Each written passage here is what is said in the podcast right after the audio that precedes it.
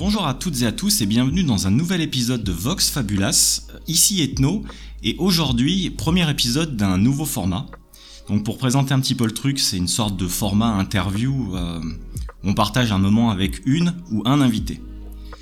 Donc pour vous éclairer un petit peu, Vox Fabulas ça signifie la voix des histoires, et c'est un peu précisément ce qu'on va faire aujourd'hui. On va écouter slash euh, partager un morceau d'histoire de Noémie de la chaîne Horizon Universe qui va nous présenter tout de suite euh, Children of Time d'Adrian Tchaikovsky.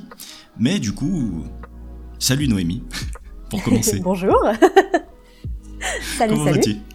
Mais ça va très très bien, très contente d'être là. Et toi, comment Bah c'est super, bah moi ça va bien, un peu stressé dans la mesure où c'est le premier épisode un petit peu hors chronique que je fais pour la, pour la chaîne. Et euh, bah j'ai pensé à toi tout de suite, étant donné qu'on avait fait un épisode un peu particulier tous les deux qui était un petit peu... Je dirais pas, pas le- sérieux parce que c'était très sérieux, hein. Il était très très bien cet épisode, je vois Voilà. pas du tout ce que tu veux dire. On a parlé de Oui Oui et la fusée tous les deux pour mon autre podcast, euh, Les Annales d'Opale. Et du coup, je me suis dit, allez, va y avoir un truc un peu plus, euh, un peu plus sérieux, mais chill quand même. Hein. Attention, c'est pas non plus, euh, voilà, Mhm. des chiffres et des lettres. Mais euh, ce serait intéressant de, bah voilà, de discuter un peu plus sérieusement. Et notamment, là, on va parler d'un bouquin.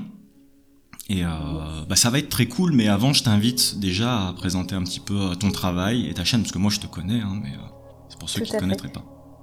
Tout à fait, pour ceux qui ne me connaîtraient pas, je suis Noémie de la chaîne YouTube Horizon Universe où je parle de science-fiction sous toutes ses formes, notamment en littérature, au cinéma et un petit peu en série et très très vite fait en, jeux vidéo.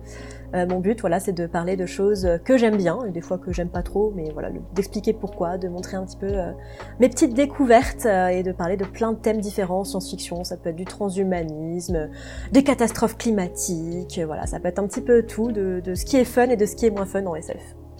Ouais, vaste sujet quand même la SF, hein. c'est vrai que... Ouais, il y a de quoi dire. Exactement.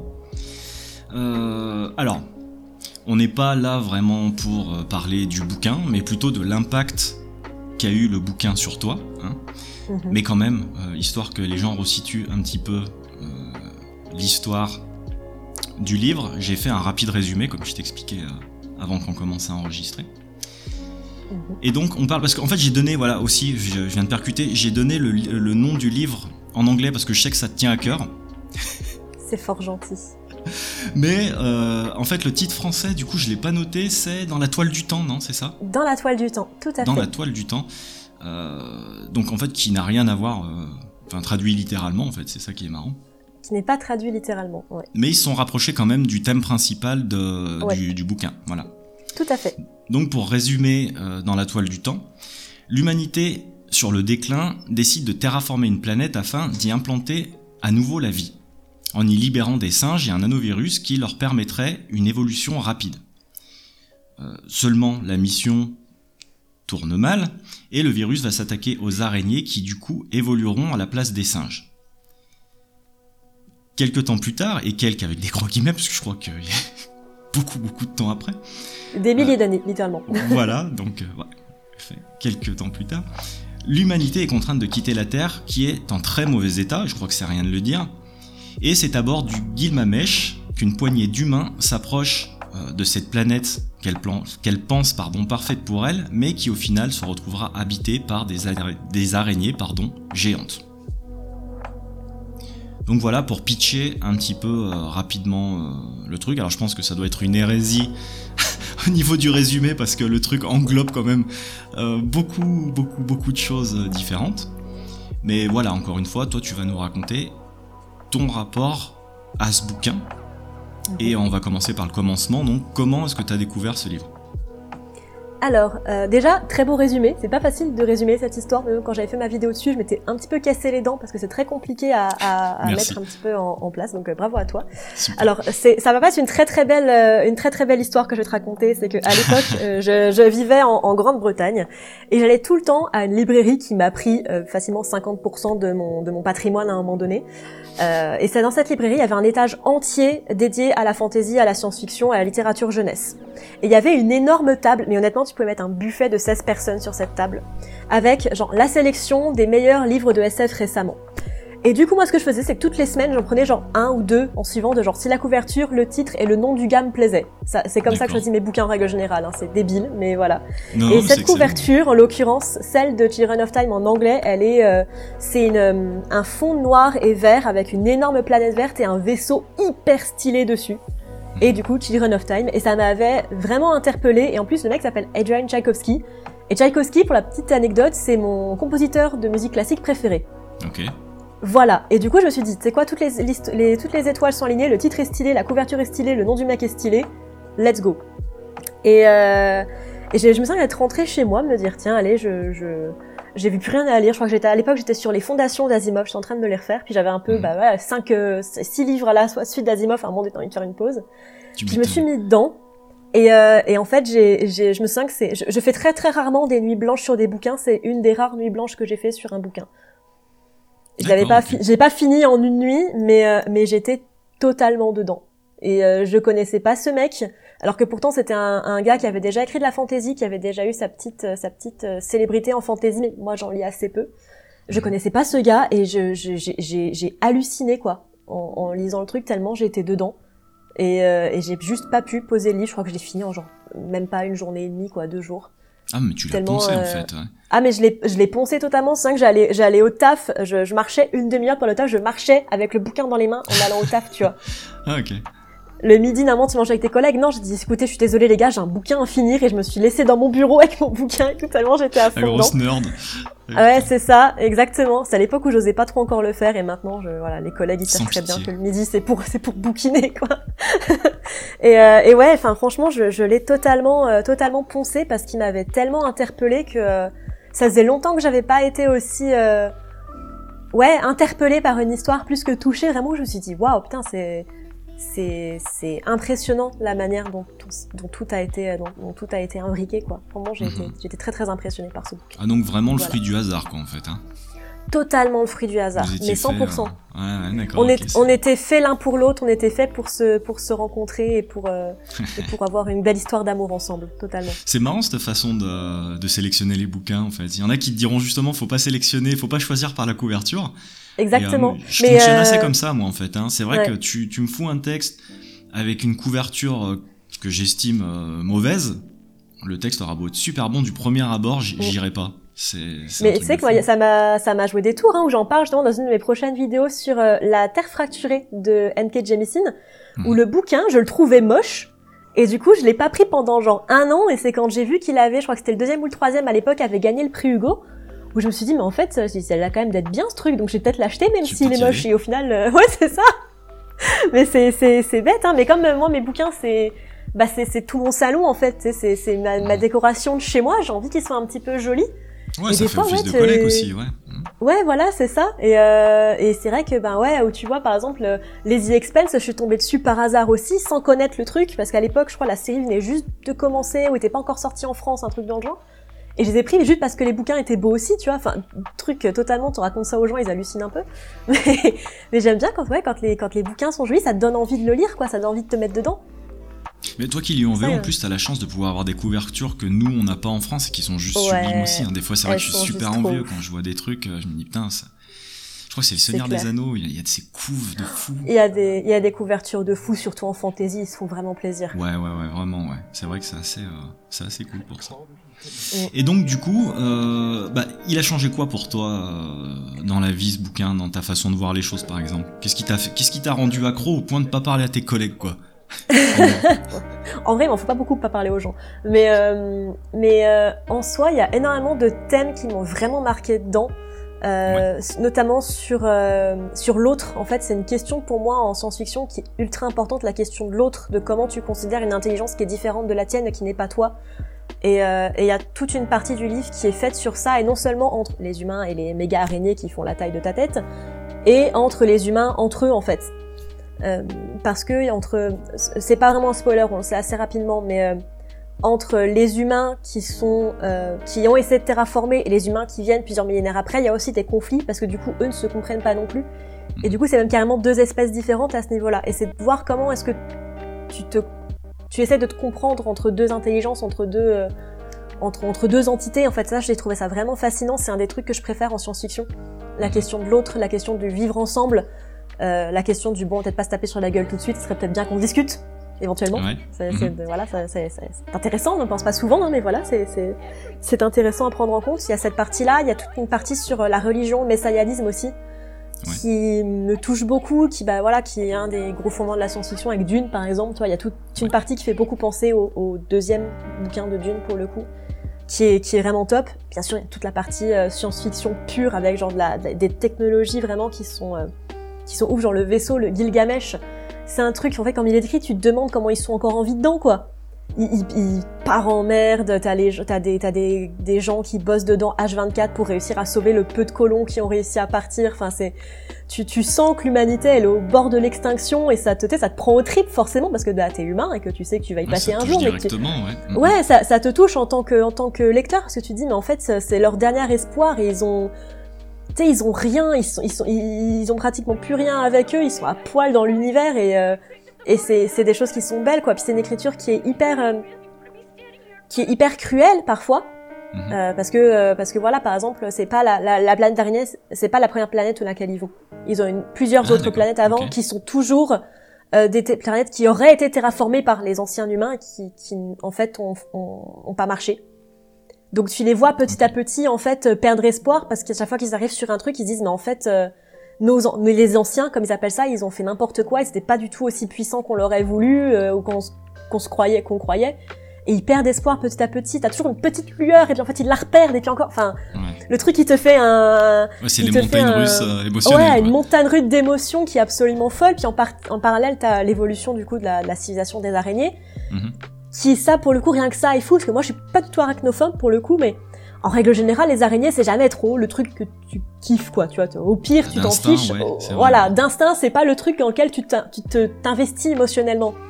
Et là tu te retrouves à t'investir émotionnellement dans la civilisation d'araignées qui sont décrites comme faisant la taille d'une pour les plus petites d'une balle de baseball de basketball pardon. Mhm. donc déjà un bon truc Ah, ça et pour le corps c'est sans compter les pattes quoi. Ouais, ouais, voilà, ouais. là c'est que le voilà, donc c'est déjà un truc où tu c'est le, le truc de cauchemar à la base quoi. Et en fait, tu te retrouves à t'investir émotionnellement dans leurs aventures en te disant mais euh, mais pour- pourquoi je les aime bien? Enfin, je pour- pourquoi pourquoi est-ce que je m'investis dans ce truc-là quoi? Parce que c'est tu vois toute leur civilisation, par exemple, elles utilisent euh, elles utilisent les fourmis comme masse de travail, donc en fait tu transplantes l'humanité sur elles Ouais. tu vois, tout, un, tout, tout, ce- tout ce truc-là avec leur religion, le- leur côté esclavagiste, euh, le fait qu'elles soient matriarches par exemple, aussi au lieu de patrie, de la patriarchie chez nous. Enfin, tu vois, il y y a plein de parallèles qui, comme ça qui sont faits à l'inverse en miroir. Et, Mais il leur a euh, donné de l'humanité en fait quelque part, non? Euh, il les a complètement euh, humanisés, c'est encore plus visible dans la suite du coup de Children Ouais. of Time, qui s'appelle Children of Ruin et Children of Memory. Donc je sais pas comment ils vont traduire ça en français pour le coup parce que c'était Children à chaque fois. Hmm. Et là, ce sera dans, dans la, toile, toile de la ruine euh, et dans la toile de la mémoire peut-être, je ne sais ça, pas. exactement. ouais. Et je comprends qu'ils aient voulu faire la vanne avec la toile, mais du coup tu te dis ah Ouais, Dommage. Là, ça marche, mais après, ouais. voilà c'est ça. compliqué. Ouais. Et euh, et du coup ouais t'as tout cette parallèle d'humanité avec les araignées que moi j'avais trouvé vraiment vraiment intéressant. Et puis euh, et puis t'as hum, t'as le parallèle avec euh, Kern du coup qui est euh, une des humaines qui a commencé à vouloir ensemencer la planète avec les singes, euh, qui elle est en fait devenue plus ou moins une intelligence artificielle pour Mhm. survivre. Et, euh, et j'aime beaucoup ce côté très transhumaniste là, où euh, tu sais plus vraiment si elle est, et elle non plus, c'est plus vraiment est-ce qu'elle est humaine, est-ce qu'elle a un ordinateur, est-ce qu'elle est plus, est-ce qu'elle est entre les deux. Et en fait, c'est un personnage qui est complètement taré parce qu'elle est tellement, euh, enfin, elle est tellement prise entre son humanité et euh, bah, le côté très euh, informatisé en fait de, du vaisseau dans lequel elle vit encore, que en fait, elle est, elle est, elle est paumée entre les deux. Je trouve ça hyper intéressant aussi de qu'est-ce, est-ce que la machine supplante ton humanité ou pas Et qu'est-ce que Mhm. tu fais Qu'est-ce qui fait en fait que t'es encore humain? Est-ce que, est-ce que, le, le fait de ne plus avoir de corps te rend encore humain Ce genre de truc, c'est, euh, c'est, euh, c'est, moi, je suis une grande fan de transhumanisme et ça, pour le coup, c'était, c'était vraiment, vraiment hyper cool. Enfin bref, voilà, lisez le bouquin parce que c'est vraiment cool.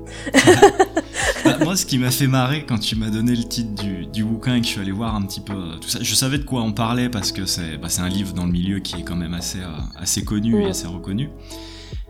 Mais c'est vrai que quand tu demandes à quelqu'un en général euh, son livre préféré, sa série, son film et tout ça machin, c'est vrai que pour le coup c'est toujours ou alors souvent, en grande majorité du temps, euh, des trucs assez pardon, euh, soit introspectifs, soit des voyages un petit peu pas, pas éducatifs comme on dit, des Pédagogique Ouais, pas, pas, pédagogique, mais tu vois par exemple Ursula Le, le Guin qui avait fait avec le sorcier Ah oui. de Terre-Mère. Euh, tu Mm. vois le personnage évoluer, grandir, tout ça. Alors que là, c'est vrai que pour ton titre, on est vraiment dans quelque chose euh, bah, purement hard SF, limite. Je pense qu'on peut Mm. dire que c'en est, parce qu'il y a vraiment un côté scientifique et il y a des thèmes Ouais. quand même assez, euh, assez poussés.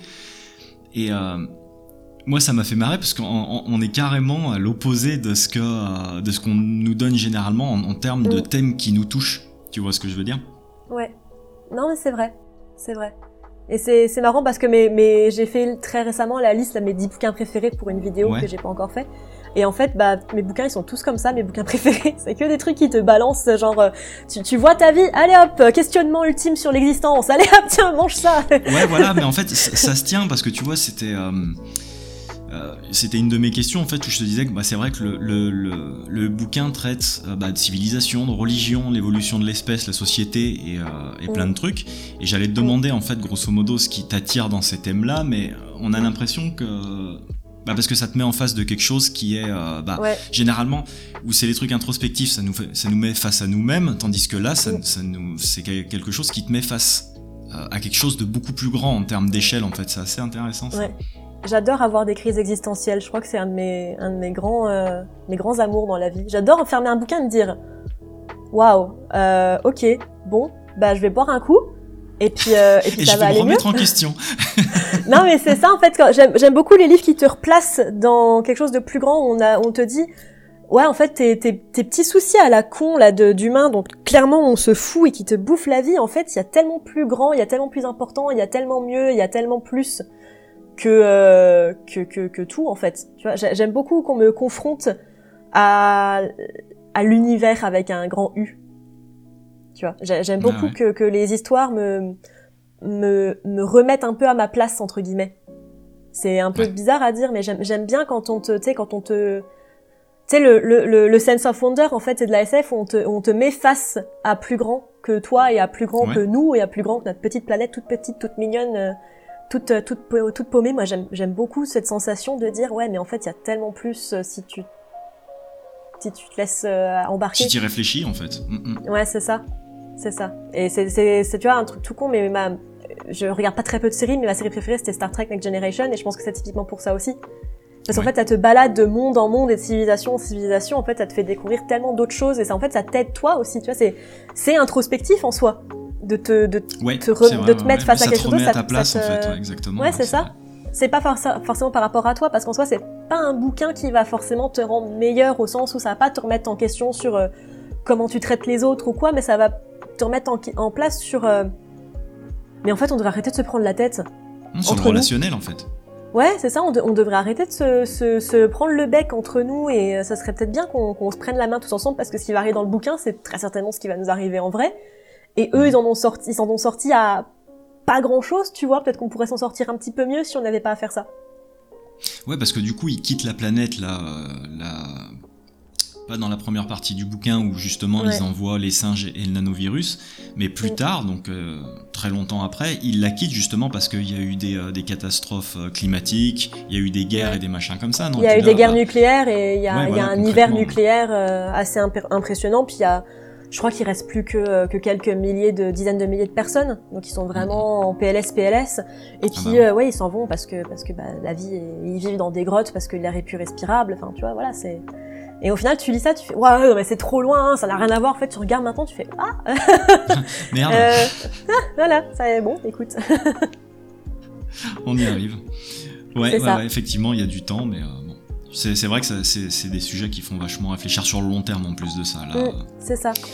Euh, quand, on, quand je t'ai demandé euh, de passer dans l'émission, je t'avais dit qu'il y avait un concept de choisir euh, des passages, des citations, des trucs comme ça, et tu m'en as choisi plusieurs. Mhm. Donc, ça me fait marrer parce que du coup, tu les avais choisis en anglais et t'as dû les retraduire exprès, c'est sympa. Donc, eh ben, je te laisse la parole pour, pour une de tes citations. Ok. Il y a ceux sur Terre qui ont clamé que l'univers en avait quelque chose à faire, que la survie de l'humanité était importante, destinée et voulue. Ils sont restés derrière pour la plupart, s'accrochant à leur foi érodée qu'un grand pouvoir s'imposera pour eux, si les choses tournaient très mal. Peut-être que c'est ce qu'il s'est passé. Ceux dans les arches ne sauront jamais vraiment. Holston, le personnage principal du coup, avait ses propres croyances cependant, et elle n'incluait pas le salut par une main autre que celle de l'humanité elle-même. Et pourquoi t'as choisi ce passage du coup? Qu'est-ce qui te Parce parle? que ça encapsule, ça encapsule beaucoup euh, de, du livre. Déjà, euh, l'introduction de Holston, qui est notre personnage euh, humain qu'on va suivre le plus, qui est euh, quelqu'un qui sait traduire en fait euh, les anciens écrits, enfin les anciens les anciennes trouvailles en fait de, des anciens, donc de l'humanité qui a terraformé la planète des araignées. Mhm. Ensuite, le fait qu'il y ait eu différentes croyances euh, sur euh, ce qu'on a un petit peu aujourd'hui, c'est la, la main invisible où on te dit mais en fait euh, Dieu ou peu importe nous sauvera un jour peut-être et que si on fait les choses bien, peut-être qu'il viendra et en fait là apparemment il, il est potentiellement pas venu. Et le fait que des personnes sont restées derrière parce qu'elles étaient persuadées que que quelqu'un viendrait les aider, que quelqu'un les sauverait quoi.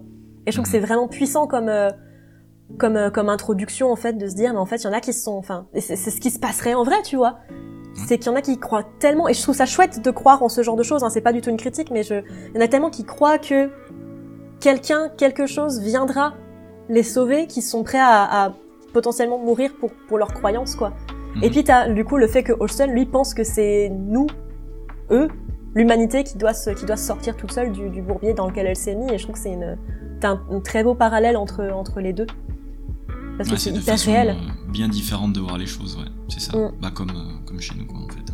c'est ça C'est vraiment la force de Tchaïkovski de, de, de- d'utiliser des, des, des thèmes qui sont futuristiques et qui sont pas les nôtres, mais de les réussir à les mettre de manière à ce que ça te touche toi en tant que personne.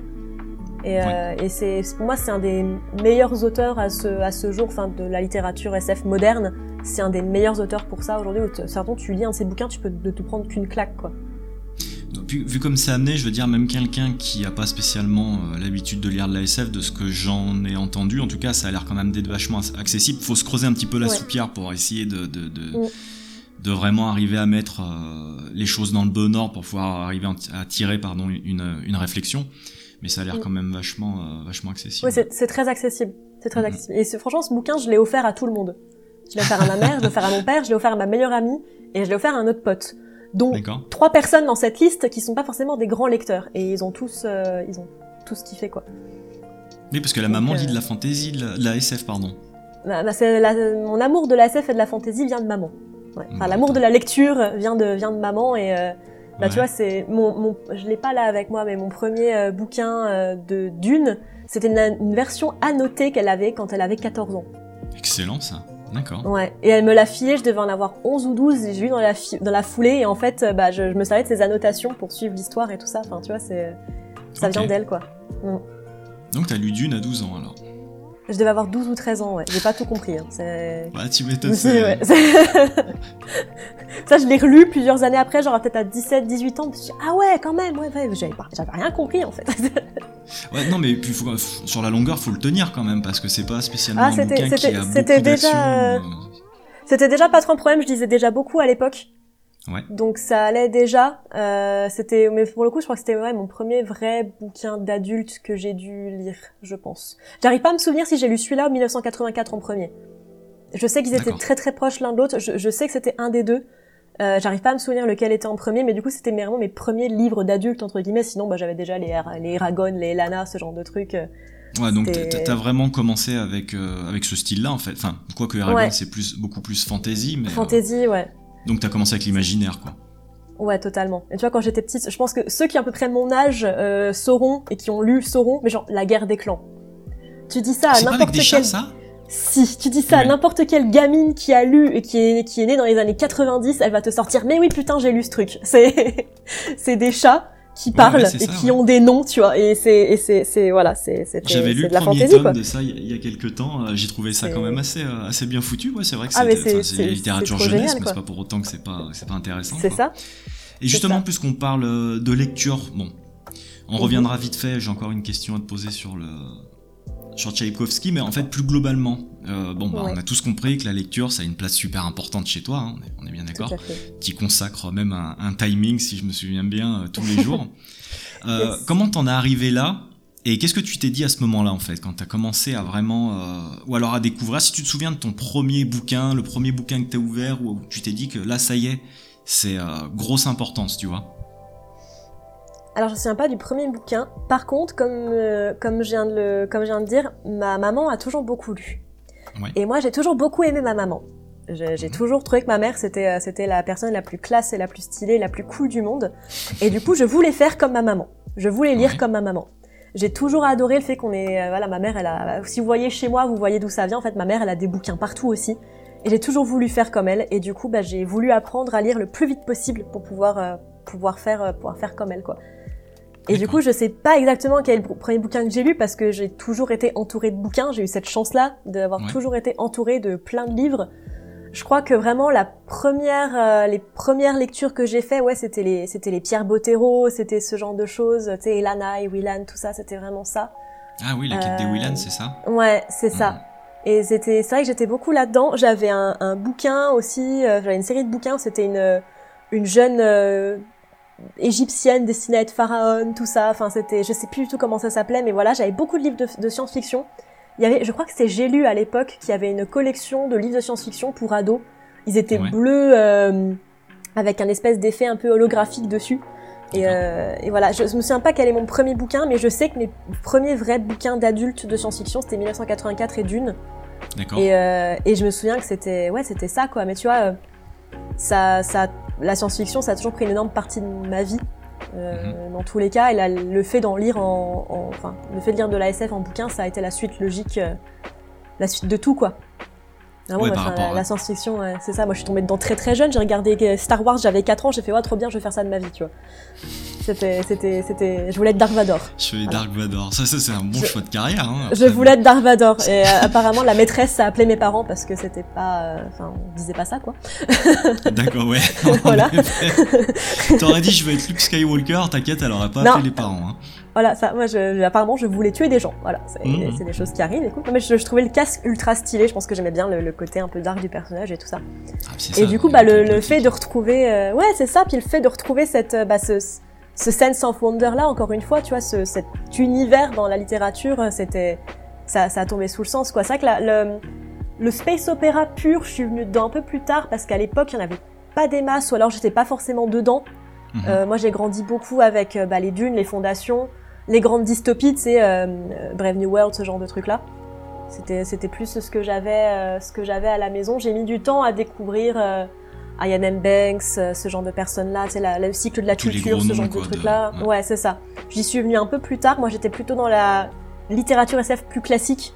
Arthur C. Clarke aussi. Enfin, c'est, c'est, ça reste du space opéra, mais vraiment les, les plus les gros classiques. Euh, que, oui, c'est plus accessible que, que, ouais, les gros ça, de SF, ouais. Puis c'est ce que mes parents avaient en lisant plutôt de la littérature plus, euh, ouais, plus, plus classique, de la fiction plus, euh, plus normale, on va dire, quoi, tu vois. Ouais. Mhm. C'était plutôt, c'était plutôt ça. Après, j'ai défoncé les Jules Verne quand j'étais gamine. alors que maintenant, tu vois, je, serais, je suis incapable de les lire. Je trouve ça chiant comme la pluie. C'est euh, chiant. mais, à l'époque, mais à l'époque, 20 milieux sous les mers, genre j'avais la, la belle édition reliée et tout ça. Je les ai toujours d'ailleurs. Ils sont par terre d'ailleurs, c'est triste. J'ai plus la place. Voilà où est relégué le pauvre. Voilà où est-ce qu'ils sont. Mais après, voilà, ils m'ont suivi partout. Euh, c'était, enfin, j'étais une grande fan de ça quand j'étais quand j'étais gamine. C'est ces trucs un peu pulp là, tu sais. Euh. Ou alors si, si à la maison, je suis en train de dire une connerie, on avait, euh, on avait du Edgar Rice Burroughs. On avait, on avait. c'est Chroniques de Mars, non C'est ça? Les Chroniques de Mars, hein, c'est ça. Je crois que ça s'appelle en français, ouais. Ouais, ouais. C'est Princess of Mars, ouais. Bah ceux-là, on, on les avait pas tous, mais on en avait certains. Ah ça c'était ultra pulp hein. ah ça pour le coup c'est franchement faudrait que je les relise aujourd'hui mais c'était je me sens que moi ça me faisait délirer quoi. Ah bah après ouais moi je les ai relus il y a quoi il y a deux ans. J'en ai relu quelques épisodes parce que justement mm. sur la longueur c'est quand même un peu euh, je dirais pas indigeste mais c'est particulier c'est pulp hein que tu c'est le mot tu l'as utilisé il y a il y a deux secondes et c'est exactement ça. Donc le mec en pagne avec son épée euh, qui, qui, va se friter contre des singes géants. Euh, ouais, ouais, c'est marrant parce que c'est quand même chargé d'histoire. C'est quelque chose qui, qui est cité par euh, beaucoup d'auteurs ultra connus qui ont commencé par ce genre de lecture là en fait. Mm. Bah c'est un des premiers quoi. Ouais, ouais, ouais, c'est ça. C'est hyper marrant. Mais je crois qu'il avait fait. Bah non, c'était Tarzan le truc qu'il avait fait, non C'est pas ça? C'est ça, c'est Tarzan aussi, ouais. Ouais, ouais, ouais. Donc voilà, quand même, un monsieur qui a qui a, qui a pesé dans le game un peu. Ouais, exactement, ouais, c'est ça. Mm. Euh, et euh, niveau lecture, alors moi je sais que personnellement, si je lis euh, beaucoup, j'aime bien me mettre un petit fond musical, un petit machin comme ça, pour justement, je pense, essayer de je dirais pas de fuir un petit peu le, monde réel, mais voilà, pour avoir un peu une accalmie autour de moi, parce que j'aime bien m'isoler pour bouquiner et tout ça. Et toi, justement, c'est quoi ton rapport à la lecture? Euh, compulsif. il faut le faire en fait, c'est ça. Il faut, il faut que je le fasse, tu vois. C'est, euh, sinon je me sens pas bien. Non, mon rapport à la lecture, c'est, euh, c'est un moment de d'évasion, de calme, un moment où je me sens bien. En fait, moi, en fait, quand je t'explique un petit peu, quand je lis, j'ai pas forcément besoin de silence ou quoi. Genre même tout, tout con, je lis dans le bus en allant et en venant du boulot, donc j'ai mes écouteurs ou j'ai du métal à fond et j'ai mon bouquin mhm. avec moi, tu vois. Euh, mais en fait, dans ma tête, j'ai euh, quand je lis, en fait, j'ai tout. Ça fait comme un film. J'ai les personnages, je, je sais qui, je sais quel acteur joue le personnage. J'ai la musique, j'ai les effets spéciaux, j'ai j'ai tout dans ma tête en fait. Et euh, et j'adore ça en fait. C'est pour ça que je préfère la, la lecture à la, au cinéma, parce que du coup, j'ai pas personne m'impose sa vision. Ouais, bien sûr. Je mets ma propre vision du truc. Et euh, en dehors ça, mon rapport à la, à la littérature et à la lecture, c'est euh, je sais pas trop comment expliquer. C'est c'est c'est un c'est un moment où je me sens bien. C'est un des rares moments où je me sens bien. Où vraiment je peux me où vraiment je peux me, me transposer dans quelque chose d'autre. Et ouais, c'est de c'est de l'échappisme hein, totalement. Hein. C'est c'est complètement s'échapper de ta, vie réelle. Hein. Mm, mm. Mais c'est euh, c'est un des rares moments vraiment où je où, ouais je me sens vraiment vraiment bien quoi. C'est c'est un c'est un moment que que que j'aime tout simplement. Et tu prends, le temps de, tu prends le temps d'avoir aussi, c'est bien ça. Je prends beaucoup de temps. ouais, mais écoute. Non, vraiment, j'en ai, j'en ai, j'en ai besoin en fait. J'aime tellement, et même des bouquins que j'aime pas forcément. Tu vois, genre là, je suis dans un bouquin dans lequel je suis pas forcément trop dedans, mais je viens de le commencer. Je suis qu'à 200 pages, donc voilà, il y a encore du temps pour se, pour se délivrer un petit peu à moi. Mais même quand, euh, quand c'est pas forcément un bouquin que j'aime, en fait, j'ai, j'ai toujours hâte de pouvoir me remettre dedans en fait. J'ai hâte de pouvoir euh, rentrer chez moi le soir, de pouvoir faire ma petite vie, tout ça, puis de mettre sur mon, j'ai un, magnifique, euh, une magnifique chaise à bascule de mamie, tu vois, enfin me mettre là avec euh, mon chaton.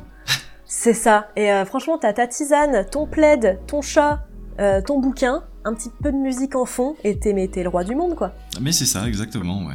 Bah tu vois on a à peu près les mêmes euh, les mêmes habitudes de lecture. Je, je, sais que je peux pas bouquiner sans musique c'est impossible par exemple. Voilà c'est ça. Tu vois Même si je suis euh, pas focus sur la musique justement ça, ça, ça coupe ça isole parce que je suis comme toi je lis dans les transports aussi. Mm. Et, euh, et, du coup, ouais, ça, ça, te coupe littéralement avant, la, bah, avant le grand rush, en fait, hein, que tu commences ta journée, que t'attaques, ou alors justement, quand c'est en fin de journée, ça te pose, ça. Euh, avant de faire ce que tu as à faire et tout. Et euh, bon, de toute façon, je crois qu'on est plus, euh, tous au moins pareil à, à ce niveau-là, quoi. C'est ça. Mais c'est vrai que moi, c'est une de mes, une des raisons pour lesquelles, bah là, parce que j'ai pu, parce que mon boulot est pas si loin et que j'ai un bus pour y aller. Mais mhm. c'était ma justification pour arrêter d'y aller en voiture, déjà parce que l'écologie c'est cool, et ensuite parce que ça me permettrait vraiment d'avoir une pause dans ma journée. Ouais. Tu sais, au lieu de t'énerver, tout ça, t'habites à Lyon, je crois, t'habites dans une grande ville. Ouais, c'est ça, ouais, ouais, exactement. Ouais, donc euh, voilà, euh, conduire à Lyon, voilà, j'imagine même pas ce que c'est. Moi, rien qu'à Besançon, j'ai envie d'hurler sur les gens parce qu'ils conduisent comme des, comme des. Non, mais c'est l'enfer. Hein, comme des truites, quoi. Ouais. Et, et, du coup, ça me permet d'arriver au boulot le matin reposé parce que j'ai passé du temps avec une histoire, avec la musique, avec euh, personne pour m'embêter. Et le soir, c'est pareil, ça me fait une vraie coupure. Ouais. Et euh, c'est con, mais j'ai l'impression que vraiment, ça fait pas si longtemps que ça que je le fais et ça, ça me change vraiment la vie, quoi. Mhm. Alors que euh, normalement, bah, je réservais entre guillemets une période de lecture au midi euh, pendant ma pause au boulot et le soir. Et ben en fait, d'avoir ça en plus, d'avoir ce petit moment-là en plus, euh, ça, ça, me rend vraiment, ça me fait vraiment réaliser à quel point la lecture, ça me calme en fait. Ouais. Mhm. Alors que normalement, je suis une, je suis une grosse boule de nerfs. Enfin, je suis très, je suis quelqu'un d'extrêmement anxieux. T'es active, ouais. Ouais, c'est ça. Et très, très émotive, très tout ça. Et en fait, ça me permet vraiment de, de souffler un bon coup euh, dans le, la, le, tumulte qui est, qui est la vie, euh, la vie active. Euh, voilà, ça, ça, permet vraiment de, de se poser, de, de, prendre le temps pour faire autre chose et de penser à autre chose surtout.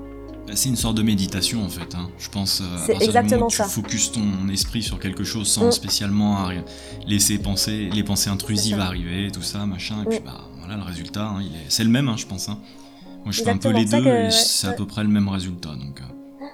C'est ce que je, je, dis souvent que c'est le sport ma méditation, mais euh, mhm. effectivement ça rentre aussi dans ça rentre aussi dans ça. C'est une autre forme de méditation. ouais. Ouais, ouais. Alors que moi, tu vois, le sport, généralement, c'est euh, avec les potes et il n'y a pas spécialement de musique. Et c'est plus là vraiment de l'échange, justement, parce que je, déteste. Alors, déjà, j'aime pas spécialement faire du sport, mais euh, là, ça motive de faire ça avec les potes et tout. Et du coup, justement, c'est là où, je permets de, décompresser aussi un petit peu, de lâcher vraiment, balancer, balancer, des vannes et tout.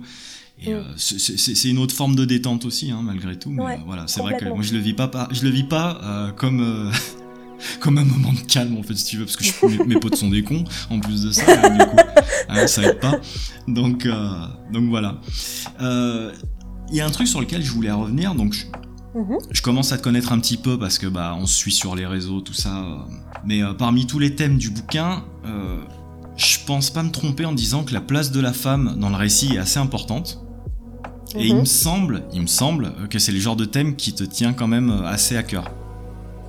Tout à fait. Alors c'est pas c'est pas ce sur quoi je vais me focaliser dans le sens où s'il n'y a pas une femme forte dans un bouquin, je vais pas trouver ça particulièrement euh, détestable ou quoi. Mhm. Mais pour le coup, le fait que beaucoup des personnages euh, soient des femmes ou euh, associés au genre féminin, parce que bon, les, araignées, bah, on va dire que c'est des femmes. Hein, voilà. la plupart des, de celles qu'on suit, c'est des femmes. dont Portia, du coup, qui est à chaque fois un personnage qui est, qui est récurrent et qui revient beaucoup. et effectivement, c'est hyper intéressant de voir ça, surtout comme quand on en a parlé tout à l'heure, euh, le monde des araignées est matriarcal. Mhm. Et du coup, ce sont les femmes qui sont puissantes et les hommes qui sont utilisés un peu comme chair à canon, ou comme assistants, ou comme euh, un peu un peu vus comme euh, comme citoyens un petit peu de seconde zone, quoi. Alors que et on parlait de ça, tu as Lane qui est une femme ingénieure Mhm. et qui va tout le long du bouquin euh, enfin secouer Holston pour qu'il fasse quelque chose qui va être son, son, soutien moral on va dire sans vraiment jamais sauter le pas du romantisme d'ailleurs ce qui est appréciable parce que c'est rare en général quand il y a un intérêt féminin euh, ça va finir par être la copine ou c'est sa femme ou c'est son ex ou un truc du genre. Exactement. là c'est vraiment purement une nana qui va te dire écoute mec euh, là on va mourir. Donc ça serait peut-être bien que tu te bouges. Ça c'est vraiment euh, et elle a pas peur de le dire. C'est ça, là il n'y a pas le temps, euh, fait quelque chose et qui va en même temps être un soutien moral et, psychologique et je trouve ça vraiment intéressant. Et cette nana, elle est, elle est vraiment, vraiment, vraiment top. Euh, mais c'est vrai que voilà, il y a tout ce, tout tout ce parallèle-là qui effectivement est, est, très très intéressant parce que ça change aussi grandement, même si les mentalités changent en, science-fiction comme ailleurs, euh, ça fait du bien aussi d'avoir une nana comme ça où tu te poses même pas la question à un moment donné si c'est une nana ou pas quoi. Tu sais que c'est un personnage fort, euh, mhm. et en plus elle est féminine, donc c'est cool, mais tu te poses même pas la question à un moment donné, quoi, ça c'est cool. C'est vraiment top. Après, il y a, y a, beaucoup d'hommes aussi qui sont super cool, tu vois. Holston, par exemple, euh, le, le pilote du Gilgamesh qui a un, arc qui est, qui est absolument dingue. Euh, mhm. Il y a Kern aussi qui, du coup, peut être considérée comme une femme. Elle l'a été à un moment donné, donc on va dire qu'elle l'est. Voilà, qui, qui, qui a un côté très très démurge et, et voilà. Et du coup, ouais, t'as ça pour le coup c'est vrai que c'est un, thème qui est assez qui est assez cool dans le bouquin et c'est top de voir un homme aussi écrire des femmes de manière aussi juste et de manière aussi euh, aussi euh, aussi bah, normale en fait en fait c'est ça qui est cool c'est que oui on sait que c'est une femme parce que Holston nous dit qu'elle l'est mais elle n'est pas écrite comme une femme tu vois ce que je veux dire? Ouais. oui il y en a il y a beaucoup d'auteurs masculins qui vont écrire et quand tu, vas même pas voir ça va être un prénom plus fantaisiste tu vas même pas savoir que c'est une femme mais tu vas te dire putain c'est bon elle est écrite c'est une femme et tu, tu sais que, c'est écrit pour qu'elle, pour qu'on sache que c'est un personnage féminin. Ouais, alors que là, il n'y a pas cette barrière-là, en fait. Alors que là, il n'y a pas cette barrière-là, c'est juste c'est un personnage, elle est cool, elle est forte, et il se trouve que c'est une femme, mais en soi, ça pourrait être un homme, ça ne change rien. et ça, c'est quelque chose qui est, euh, qui est cool, c'est euh, ce qu'ils font beaucoup dans The Expense aussi. Mm Où, euh, par exemple, Avasarala, qui est, euh, qui est une des, un des personnages politiques que l'on suit le plus, euh, oui, il se trouve que c'est une femme, mais en soi, tu le saurais pas, ça serait pareil, quoi. Ça serait pareil, ouais ça serait exactement pareil. Et c'est vraiment cool d'avoir, euh, pour une fois, aussi des, des, des, des, personnages féminins aussi justes et qui vont pas être écrits pour être des femmes, qui vont juste être écrits pour être des personnages cool en étant des femmes. C'est vrai que d'habitude, les, les, meilleurs persos féminins sont écrits par des femmes. Là, c'est, ça a l'air d'être totalement différent, en fait. Donc, euh, totalement. Totalement. Et, euh, et en plus dans ces, enfin dans tous ces, dans les, dans les trois bouquins qui, euh, qui, qui, qui ont, enfin dans les deux bouquins qui ont suivi celui-ci, ces suites, euh, c'est pareil. Il y a aussi une forte propension aux personnages féminins qui mhm. sont euh, qui sont aussi écrits de manière très de manière très subtile. Notamment là dans le dernier Children of Memory qui est sorti en novembre, donc il est pas prêt de sortir, je pense, en, en français mais euh, mais qui a, euh, je crois que pratiquement tous les personnages principaux c'est des personnages féminins et ils te ils te, ils te, ils te tiennent au trip. Enfin, je pour, pour le coup ce bouquin-là, autant Children of, of Time, j'ai eu ma petite larme, mais j'ai tenu. Autant le dernier Children of Memory, j'ai pleuré, je crois, la moitié du bouquin. J'étais en larmes la moitié du livre, quoi. Voilà. Bon, bah écoute, je pense qu'on a fait le tour. Euh, je vais te laisser euh, encore une citation et puis on conclura là-dessus si tu veux. Ok, ça marche. J'en ai deux, du coup. Et eh ben enchaîne-les. Que j'aime beaucoup. Mhm. La vie n'est pas parfaite, les individus auront toujours des défauts, mais l'empathie, la pure incapacité de voir les autres d'une quelconque autre manière que d'autres personnes, conquiert tout au final. Qui est un, quelque chose de, plein d'espoir au milieu de ces horreurs que l'on lit. Et la dernière, personne ne souhaitait penser au destin limité d'une minuscule poussière d'humanité perdue dans l'immensité du cosmos. Bim, là ça te remet à ta place en effet. Allez hop. C'est ça, bonne nuit, rideau, merci. Voilà, c'est ça. Bon, bah maintenant je vais aller me mettre dans un mettre en boule et puis je vais pleurer quoi. Exactement. Est-ce que tu voudrais rajouter quelque chose? Euh, non, pas spécialement. Je crois qu'on a globalement fait le tour. Euh, mhm. ça pour dire que, que, voilà, je pense que Etienne Chokowski, c'est pas forcément quelqu'un qui est très connu dans les cercles français, c'est dommage. Déjà parce qu'il a mis du temps à être traduit, ce qui est toujours, euh, ce qui est toujours une barrière hein, dans, dans, dans l'accessibilité aux, aux, œuvres. Mais vraiment, si vous avez euh, les, les, capacités euh, à, à, suivre, parce que il me semble que le deuxième est pas encore traduit en anglais non plus, mais, euh, foncez parce que c'est une des plus belles histoires que vous aurez à, lire de votre vie. Vraiment, même si vous n'êtes pas un grand fan de SF, il n'y a pas besoin d'être un fan de thématique SF pour, euh, pour apprécier ce livre. Ça peut aider à se mettre dans, dans l'environnement du bouquin, mais c'est loin d'être nécessaire. Il n'y a pas besoin d'avoir des connaissances en sciences, d'avoir des connaissances en génétique, en tout ce que vous voulez pour suivre. C'est vraiment un bouquin qui te qui te, qui te prend par la main pour le coup. C'est suffisamment rare en art science euh, des bouquins qui vont te dire allez maintenant on y va, tu viens avec moi, on, t'emmène. Celui-là il te prend vraiment par la main et puis il te, il te montre plein de choses vraiment très très belles. Donc euh, ma foi, même si vous n'êtes pas un grand fan de, de, de, lecture de l'imaginaire, déjà, bon, qu'est-ce que vous faites là hein, Voilà, si vous ne l'êtes pas, mais mais, euh, mais bienvenue, hein, on, apprécie tout le monde. Il y a des gâteaux, asseyez-vous. Euh, mais vraiment, même si c'est pas quelque chose normalement qui vous attire ou, ou, sur, avec lequel vous avez des affinités, celui-là, je peux vous garantir que, que, que vous l'aurez de mon expérience personnelle pour l'avoir offert à des gens qui normalement n'ont pas grand-chose à faire. Euh, c'est quand même quelque chose, enfin c'est un, une histoire qui touche, qui touche énormément. Voilà. Et, euh, et, euh, et, sinon, qu'est-ce que je voudrais dire? Bah, Merci à toi de m'avoir invité, même si c'est euh, c'est toujours agréable de savoir que, que ça t'intéresse. ce qu'on a à dire. Ah bah ouais, ouais, bien sûr, ouais, carrément. C'est vraiment très cool. Donc je le rappelle, on peut te retrouver sur YouTube en grande majorité avec ta chaîne euh, Horizon Universe. On peut te retrouver mhm. sur Twitter, on peut te retrouver sur Instagram. et puis, puis c'est déjà bien. C'est déjà pas mal. C'est déjà pas mal. Mhm. Donc euh, merci encore mille fois de m'avoir fait confiance pour cette première. C'était vraiment très cool de t'avoir sur un truc un peu plus euh, un peu plus sérieux, hein. Quant à nous, euh, bah, on se retrouve très vite, je pense d'ici deux semaines, pour soit une nouvelle chronique, soit on verra. On va pas se prendre la tête. De toute façon, c'était le programme à la base. Et puis, bah surtout, prenez soin de vous. Et puis, bah, bah lisez Children of Time. Et en français, c'est dans la toile du temps. Voilà. À bientôt, salut. Ciao, ciao